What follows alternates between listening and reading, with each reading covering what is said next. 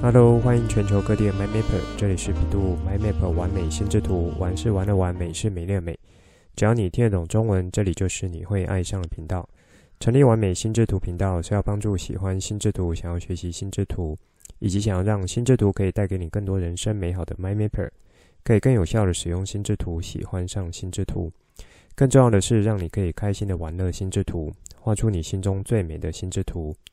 这一集来和你们聊，也是一种常见的认知偏误——从众效应。现在就来听传奇聊心智图，一起完美心智图。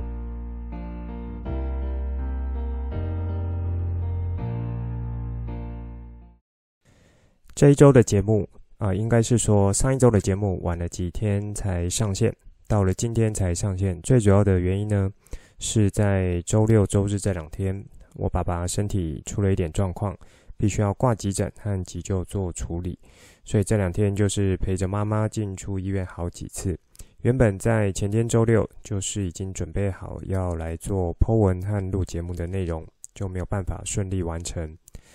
平常我和爸妈住的地方是有一段距离的，但是也差不多在半小时左右可以到。所以这两天呢，来回跑我爸妈的家，然后医院，还有处理完一段落之后，回到自己家，就这样子来来回回好几趟。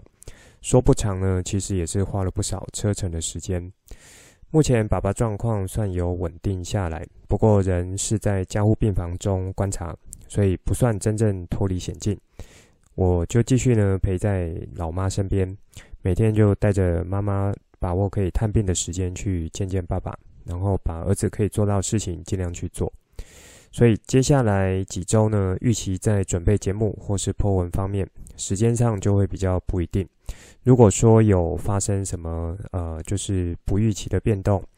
那就再请大家谅解一下。那也希望可以尽快回到原本的样子。好，那也趁这个机会呢，和大家做一下分享。如果你已经是成人 MyMapper，尤其是到国外生活或求学 MyMapper。家人呢，如果还在台湾，或是说住的地方和家人有一段距离，而且也有一段时间没有做联系或问候的话，抽个空，然后趁今天正好是国庆假日的时间，可以和家人做一下联系，视讯聊聊天。在上一周，也就是十月初那一周，我到新新竹的清华附小上了一场蛮特别的课程。可以说是特别为了这一群来上课的孩子做客制化的课程。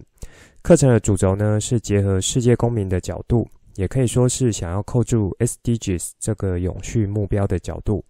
来带孩子们做一场专题议题的讨论和执行，是属于这样子的假日营队课程活动。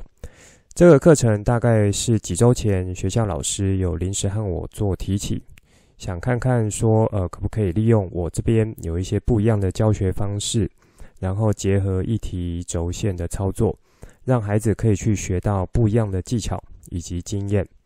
因为这位老师他知道我在心智图法有持续去做一些教学和钻研，虽然说学校老师也是会带学生心智图，但是他想要知道说还有没有其他的一些可能性。可以怎么样来做操作，或是说结合一些不一样的主题？那这也就是这堂课会最后形成的一个原因之一。因为这堂呢，就只有一天六小时课程，来回讨论几次之后，然后确认要带给孩子们在呃课程上的操作和学习有哪一些，就着手来进行准备。说实在的，这一次在课堂里的内容，基本上以前呢，在其他单位，不管是去到了学校或是企业，其实都有带过的。可是，在之前的课程中，可能光一个水平思考的练习活动，包含说从前面的说明，然后呃分组练习，或是说分享等等的，就要花上一堂甚至两堂课时间。那么在这六小时呢，却是要用相对压缩时间，让孩子去学到，还有吸收到精华之后，接着就要拿出来使用的。所以在上课之前，心理上其实是会有一点担心，在整个课程活动操作上，是不是练习量会足够，然后孩子在学习和领悟方面可不可以到位。这些东西都有了之后，才可以去帮助他们在之后有可以进行到更大或更复杂的这一种专题执行的时候，才可以有呃可以比较顺利的去使用出来。那这一点呢，是真的会有一点担心。不过，在经过上午场的时间，算是技巧的增能和学习为主的内容。到了下午场时间，让他们去发挥早上所学，以小组为单位进行各自议题发想和讨论。最后呢，是可以上台完成一场好的简报内容。以结果来说，我认为这批学生在完成度上面，就是说以我心中所预期的样态。这样子的完成度，算是过去有执行类似教学活动以来最好的一次。尤其呢，他们目前还算是小学生的身份，包含了有从三年级到六年级的孩子。那这次课程活动，我有特别发了一篇文章在脸书上面，也当做这一周脸书文章分享的内容。有想要了解更多的 MyMapper，就可以再去看一下。好，以及呢，如果你正好是学校老师或是学生的角色，想要借由不一样的心智图法技巧操作，来一场专题执行的课程活动，很欢迎你可以多加参考，或是说可以和我做私讯，做更多的了解。那也很欢迎和我做互动。课程中我有带给这群孩子哪一些技巧呢？其实就和我在节目上有说到的差不多。如果以核心技巧来讲的话，就是像阶层思考，那阶层思考也就是像水平垂直思考，还有关键字技巧、分类技巧、关联线技巧等等。再来就是使这一种呃四种使用情境这样子的应用展开。当天从他们要发讲主题到最后上台发表，其实就是完整走了一遍心智图四种使用情境的过程。聪明的 MindMapper 们还记得是哪四种使用情境吗？如果忘记了，就可以回头去听使用情境这几个单集。最后上台简报的时候，我发现有几组孩子是很棒的，因为呢，经过上午半天的基本技巧学习和引导，结合了他们自己在下午实际操作应用，或许有这样子上午学、下午用的流程，几组小朋友在使用出核心技巧方面是蛮到位的。啊，我指的就是心智图法的核心技巧。那以及呢，有相较于以往带过的这些初学者而言，算是到位的。每一组呢，把基本技巧用得好的地方不太一样，不过大概可以归纳以下几个：第一个，阶层脉络清楚，所以呢，在简报的时候，不管是自己简简报，或是台下听众在听的时候，都会非常的清楚易懂。以及有使用关键字词，或是说使用图像符号来做表达，借此呢，把原本要表达的资讯做简化，可是又可以做到有效的串联。第二个，分类清楚，一个主题分作几个主要枝干，那每一个枝干想要讲的事情，就是和中心主题最有关联的内容。每个枝干各自独立，却又有所关联，和主题关联。所以整体看上去就是一幅内容完整和架构清楚的简报心智图。第三，主要枝干有进行跳色处理，因为有跳色，所以不管是简报者自己本身，或是呢听众在旁边边听边看的时候，都会非常清楚。这算是视觉上的一种感受性，这一点就可以和上面一点分类这个呃分类清楚的这个部分是有联动的。第四，图像的技巧。因为来上课孩子有好几位是美术班的孩子，所以当他们知道原来主要枝干的进阶就是去做到变形枝干，可以不用只有单纯的由粗到细三角形的样子，他们是很开心的。他们就直接以主枝干想要表达内容来去转成这个枝干内容。然后呢，这一组的表现让我蛮惊艳的，是因为他们可以蛮直接就去使用出这种变形枝干的技巧。这其实是。呃，以心智图法学习的过程中，算是比较进阶和高阶的技巧。第五点，因为以小学生而言，要可以上台做简报已经是不太容易了，更何况呢是上台做一次漂亮的简报。所以有一组孩子，他们的议题讨论架构在背后的逻辑是非常的清楚，在做 QA 的时候呢，也是进退有据。这组最让我惊艳的地方，就是说他们有使用出关联线这个技巧。那还记得我有在节目中算是蛮常强调的，关联线技巧是心智图法中进阶和高阶的技巧。初学者不见得是会使用，那就算是使用了呢，也不见得用得好。可是这组的孩子，他们用的关联线是以跨主要枝干的方式来进行，搭配他们在进行简报的时候，是一整个非常流畅的过程。听众听着他的陈述，顺着他要表达的关键字，一个阶层一个阶层，然后又顺着这一条关联线去串到其他枝干，继续他的简报。这种一气呵成的表达，就是让我非常惊艳的地方。好，那这是一开头想和大家分享的东西。如果你也想要体验这种心智图法能够带来很不一样的学习方式，欢迎你可以和我做私讯或是联系。不管你是家长、学生或是老师的身份，都很欢迎你。那留言也可以，私讯也可以，告诉我你的想法，或是说有想要来学习这样子的课程，或是说有进一步课程合作的想法，去搭配不同的主轴议题。然后结合心智图法使用，或是说，呃，以这样的角度做一场实验性的课程活动，都是非常欢迎的。在上一周有和大家聊的认知偏误，是称为可得性偏误，不知道 MyMapper 们还记得是什么内容呢？如果忘记了，就可以回头再去听。在上一集播出的时候，啊、播出之后，有一位固定听我频道内容的好朋友就和我说，我有在节目中提到。中国和韩国最近有新有地震的这个新闻是真的吗？那他怎么一点感觉都没有？他还特别去网络查了一下，没有发现说中国和韩国最近有地震。他觉得说我是不是在放假消息去引起什么恐慌的？一开始我还被他的问题问到，想说哈，我又不是那种会去乱放消息的人，怎么会连接到说我是在去放假消息？后来再仔细听了一下他问的问题，就噗嗤一声笑出来，然后就和他解释说，那是我在做的一个假设情境，主要是想让听众可以感受到，如果发生了可得性偏误，会是什么样子的状况。那我在节目中呢，可能没有去事先做说明，所以会让一些听众这样子一路听过去，就觉得哇塞，还真的台湾、中国、韩国一路震。是真的有影响到会去日本的意愿。我说，如果有这样子的结果，那就表示在节目效果做得还算不错。我自己可能在举例的时候没有特别讲清楚，中国、韩国这一段的情境是假设的。那我主要是为了进行后面的说明而做的。好，所以就会让有一些人听了有一点误会这样子。那在这一集内容呢，我就想再和大家聊一下，也算是认知偏误中一种蛮常会产生的类型——从众效应。从众效应应该是不少人有听过，而且也是比较普遍知道一种现象。相关或是有听过名称，还有像是羊群效应、花车效应、群众盲目、盲从、团体迷思、驴鼠效应等等，就是会呃，这个驴鼠效应呢，就是会集体跳海的驴鼠。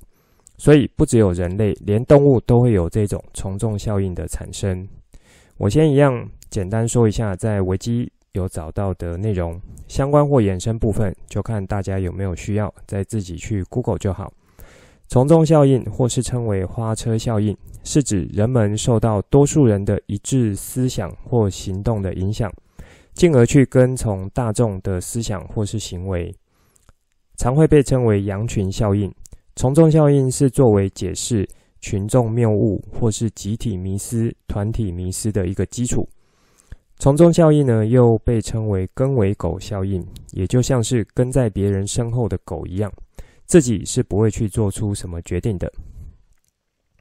在花车效应上，就很像是现在有了一台宣传花车或是游行花车在街上，那么参加者只要去跳上了这台花车，就可以轻松去享受。在游行中所产生的各种欢乐、音乐啦，或是啊沿街的这个民众给予的掌声，然后又不用自己去走路，所以是有一点搭便车的味道。那这些算是一个比较简单的说明和举例。我想应该有不少成人的 MyMapper 会有蛮类似的经验，不管在职场工作上，或是日常生活中，有时候甚至自己呢也是这个从众效应的一员。最常见到大概就是像办公室里头的团购吧，可能有一个人蛮热心的，会帮忙订东西，然后或是说团购东西，久了呢，大家也就觉得，诶，如果办办公室里面要买东西，找他就对了。几次之后，只要这个有开团，或是这个人有说，哎，来订东西喽，那或许就会有人没有仔细去想，这次到底要去订的东西是什么，或是要团购东西是什么，那也没有去认真想说自己是不是真的需要。反正别人有在加一，我也要加一，不然呢，好像当下是被排在外星球的，不是在办公室的团体中。那还有一种呢，是像群众募资平台上的产品，不见得会是家里真正需要用到的。可是看到产品介绍和影片介绍的时候，那种精致度，每一种功能都被诉说的跟神一样，完全去吊打现有产品或是现现有的规格。简直就是集合了梦幻等级一样，尤其呢，最后有去看到募集的进度，短短几天就超过一百趴的，已经不是什么新鲜事了。有一些产品甚至在很短时间就超过五百趴，甚至还有一千趴之类的。当看到这个数字的时候，心中是否会想：哇塞，前面的产品介绍已经蛮打动我了，等到看到还有这么多人也一起愿意参加募集。那不就表示是多数人都看好这项产品吗？多数人都是肯定这项产品吗？既然这样子，我也要来加一。好，诸如此类的，我想应该会有不少大人的 MyMapper 是有这样的经验。可是等到事后真的拿到产品，或是说使用过几次，却又像其他以前有买过的产品一样，全部堆在仓库中了。不说别人，我自己就有好几次中了这个最后募集进度的招。这根本就是推坑最后一把稻草啊！大家还记得我在 EP 六十五集有提到那一位因为心理学的研究而获得了诺贝尔经济学奖的学者丹尼尔·康纳曼吗？他最重要的研究也是让他获奖的部分，就是证明了人类在经济决策的过程其实不是理性的。那把这样子的概念套在像这边说的办公室加一，或是群众募资的产品去看募集进度，或是说每一年双十一节的这个呃疯狂热潮，然后到最后呢，就是会被戏称说是要剁手节，非得要把手剁掉，避免自己买太多不必要的东西等等的。那这里面就有不少部分是属于从众效应的影响。这个效应，我想是不容易避免的。那也不尽然说每一次产生这个效应的时候都是坏事。要把这个提出来跟大家讲呢，是说想让大家知道，这其实就是我们人类会自然有的一种现象或是状况。如果我们可以学会怎么辨识它的存在，可以在之后，因为说有产生这个效应带来不好影响的时候，就可以去意识到。接着就可以去加以做一些调整、校正或是修补之类的。在日常生活中的小事情或许就还好，但是如果是人生的大事，或是说公司决策方面，因为有了从众效应的影响，而导致决策的失常，最后影响的可能就不是只有把买来用不到的东西先堆到仓库这么简单了，或是说只有呃可以很容易去做解决这样这样子了。这边先稍微岔开一下下，前面提到从众效应，另一个被大家所认识的就是旅鼠效应。一群旅鼠会集体跳海，如果有再去爬一些文章，其实就会知道，其实不是这些老鼠真的耍白痴要去跳海，而是在于说族群数量有大到一个程度，产生了一个机制，它背后呢是一种集体迁徙的机制。这很像我们人类的游牧民族，或是古时候那一种逐水草而居的特性。当资源不足了，就必须要做集体迁徙，或是族群迁徙。只是刚好在迁徙过程中，走在前头的那几只就判断说：“嘿，已经看到前面有海了，感觉上不过也是条河而已。那渡过去，我就是呃可以到达一片光明大陆了。”接着就对后面喊说：“兄弟们，冲啊！”结果后面就跟着这一群老鼠一起傻傻的往前跟着冲，没想到前面领头的这一群呢判断错误，后面也就跟着犯傻，最后就导致不可收拾的错误。所以你也可以说这算是一种盲从的现象。说到这边，又让我想到以前在当兵部队的时候，蛮常是会听到一句话。将帅无能，累死三军。那时候，因为我是担任基层干部军官的角色，所以时常呢就被营长就是拉到营部那边去刁。你们这些排长就是要领着这群阿兵哥的人，你们无能就可以把我们的部队累死，那我还要你们把这些军官做什么？好，如果说最大那个头在指挥作战和调度的时候方向清楚，手段策略也明快，这支部队就一定是一个精锐部队。反过来，领头的那个人不知道方向，乱指挥一通，不就是很像上面说的这群旅鼠在前面带头的那一群，觉得自己判断非常正确，就一路往前冲。底下的士兵跟着的这一群也不明就里，没有用脑子判断，一起喊杀声往前冲，冲过来冲过去的，到最后真的是累死了三军。不过说回说回来呢，也是有一点无奈。因为军人的天性是服从，如果是军人角色的话，不服从是会违反天性，去违反军人的天职。从这个角度来说，是有一点两难的，也因此才会有这句话的产生，而且令人印象深刻。在现实中，是还真的有不少这种将帅无能、累死三军的状况持续在发生着。那就让聪明的 MyMapper MyMapper 们去做一下观察，来验证一下这个角度。拉回来，既然我们知道了有这样的状况，从众效应，而且几乎是无法避免的，每个人都很有可能会产生。那么，我们可以用哪一些学过的思考法帮助我们呢？我这边提供几个角度给你们参考。一路学习过来的 MyMapper 也可以尝试先去想一下，可以从哪一些学过的技巧或项目中来提取，作为一些解决方案。首先，可以从心智图法的部分。如果你在阶层思考这里的技巧蛮纯熟的话，尤其是垂直思考的技巧，你就会蛮快去串联出来说，目前看到这个大家都在疯狂的情况，好像不加入就不是人的样子，一定要赶紧加一才可以，就可以去透过垂直思考方式去试试看，找到这一个现象背后的原因，而且不是只有去找一层。可能还有两层、三层，甚至四层、五层这样子深入的原因。垂直思考方式就是一个阶层一个阶层，彼此间有很强的连结，但是相隔一个以上的内容可以不用有什么关系，属于这样子的一种思考方式。因此，你就可以去透过这样的技巧来尝试做一下归因，就是归纳原因。目前看到这个群众疯狂现象背后的可能真正原因在哪里？那么自己。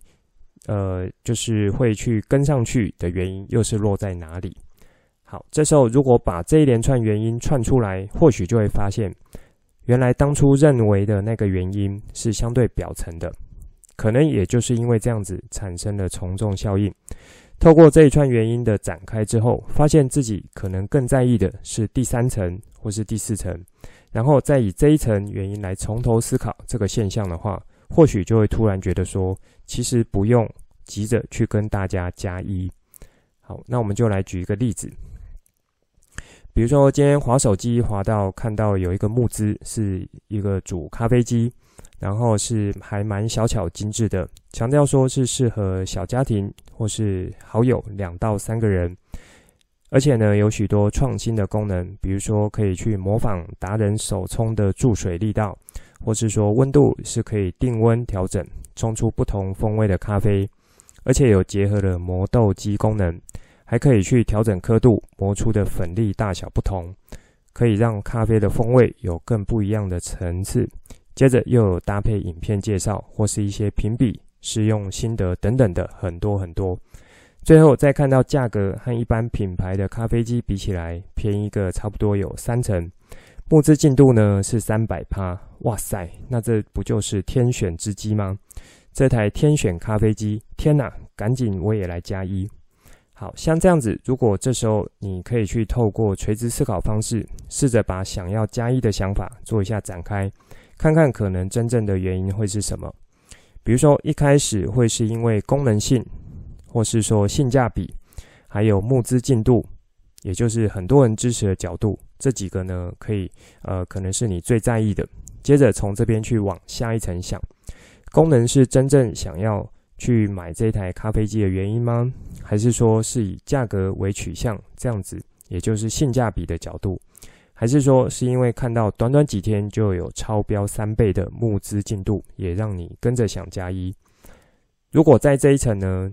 你最后觉得说功能还是最主要的需求，接着就再往下一层去思考一下，这台咖啡机介绍功能中有哪一些是真正符合需求的，哪一些呢是吸引你目光的新功能，那又哪一些呢是其他感兴趣的等等。好，比如说可以把豆子磨成粉，然后可以调刻度，然后直接冲泡，还有像达人模式、冲泡温度、定温调整等等的。就很像是置身在外面的咖啡厅，在家就可以去享受高级的咖啡。到了这一层，后来发现说自己其实平常没有每天喝咖啡的习惯，自己呢也没有办法喝太多咖啡，因为喝太多咖啡其实是会有一点心悸的，或是说在睡眠上也会有一些干扰。但是呢，两到三天来一杯是 OK 的，以及呢是喜欢在家里，啊、这闻着咖啡香。然后享受那一种悠闲自在的感觉。如果这样子呢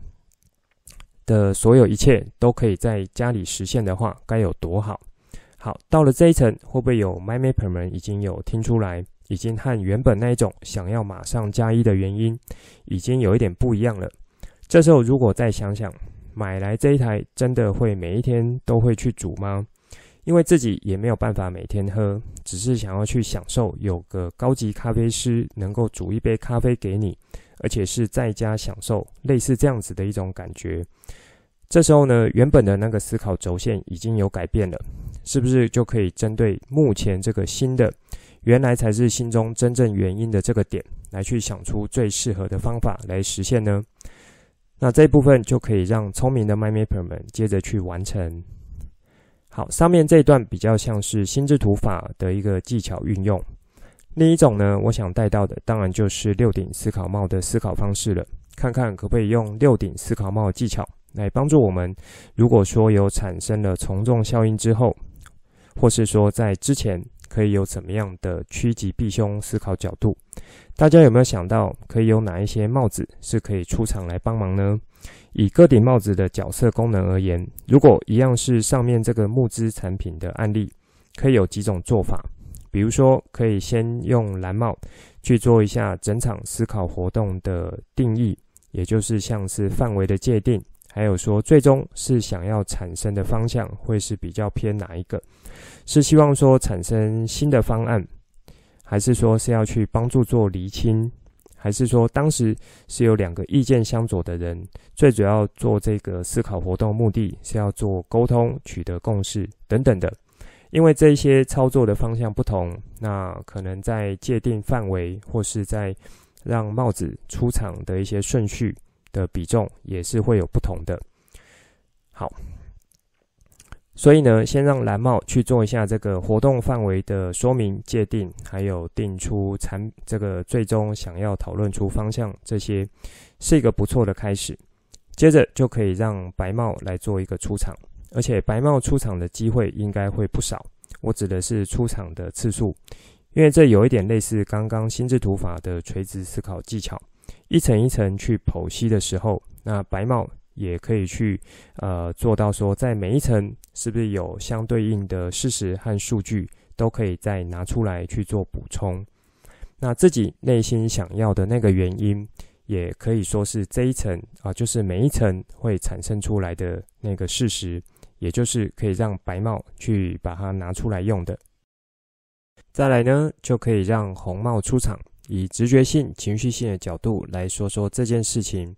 如果是有几个人在这个议题讨论中，比如说小两口为了想要添购小家电，各自有不同想法，也就可以去尝试加入黄帽、黑帽这些角色，做一些呢以逻辑为基础的正反面陈述。当这些都有展开之后，就很像一步步完成了制图，最后就可以请大家去戴上绿帽，看看有什么新的角度、创新的角度。比如说，刚刚心智图法操作到最后的情境，就是在这边可以让绿帽接手去尝试一下。如果说是为了要在家里享受，可以由高级咖啡师所冲泡的咖啡，是一件很美好的事情。可是自己呢，又无法每天喝咖啡，以及喝太多咖啡，反而对自己是有一些身体上的干扰和影响。这其实就失去了原本要买这一台机器的本意了。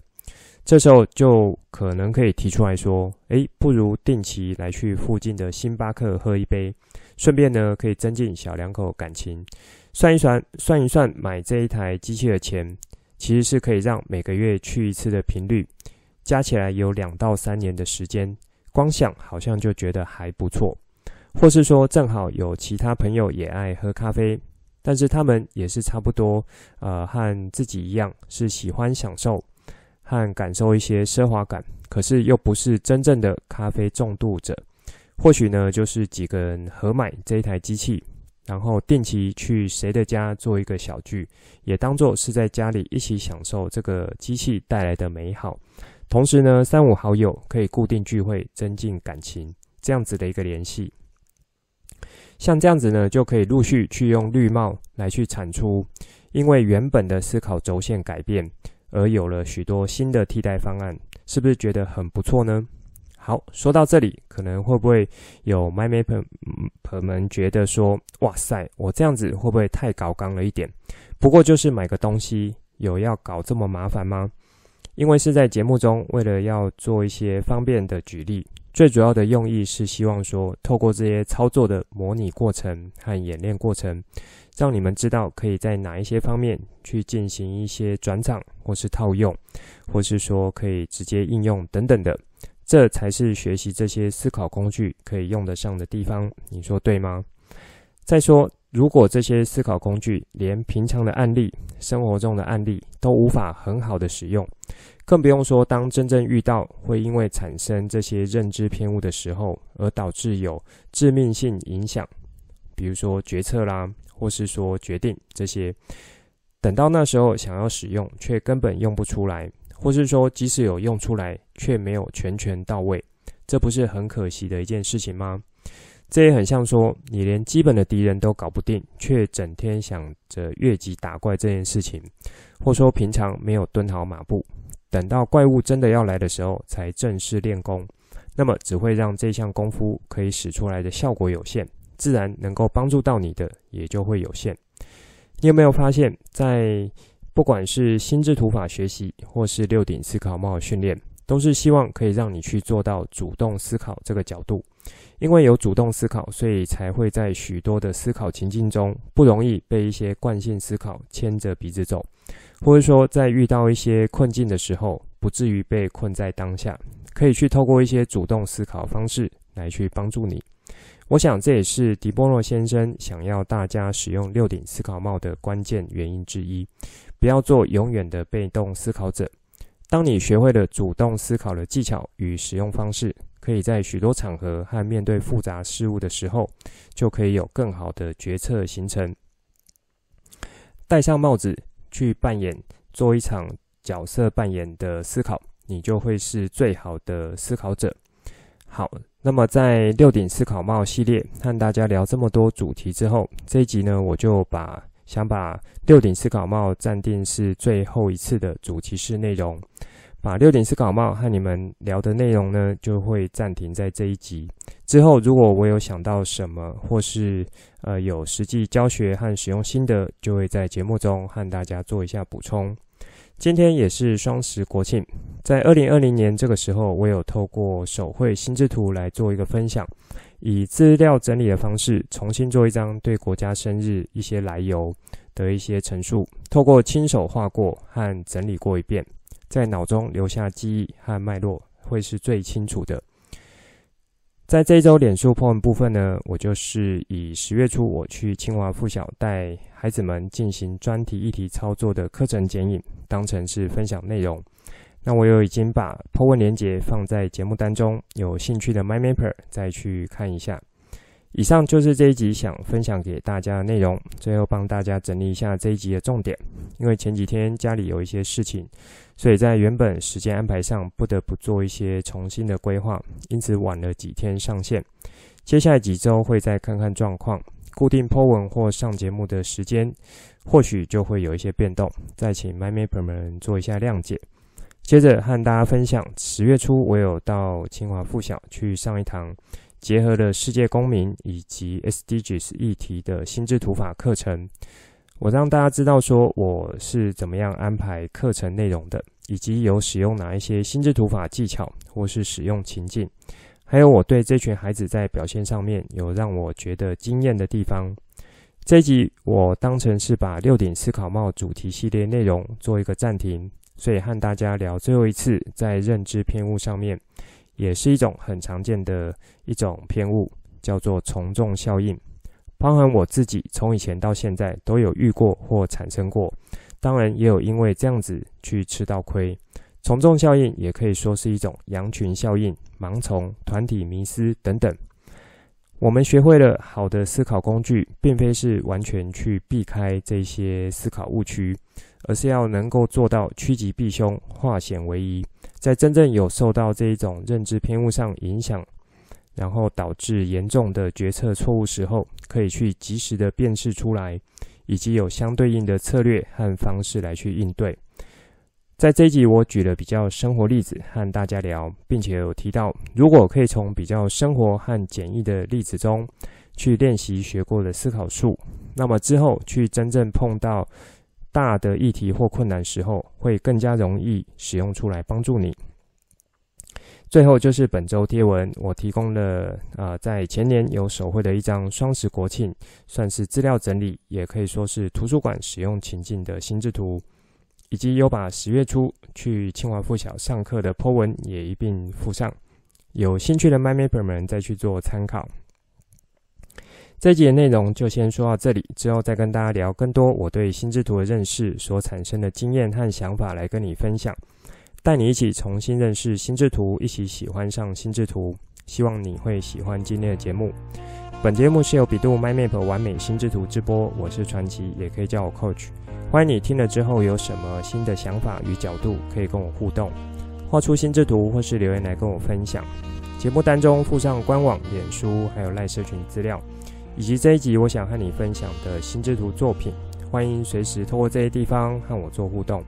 如果你也喜欢这个频道，觉得我分享内容对你有帮助，也觉得对你亲朋好友有帮助，记得帮我订阅、给爱心，把这个频道分享出去，邀请他们一起来享受心智图的美好。我们下次见，拜拜。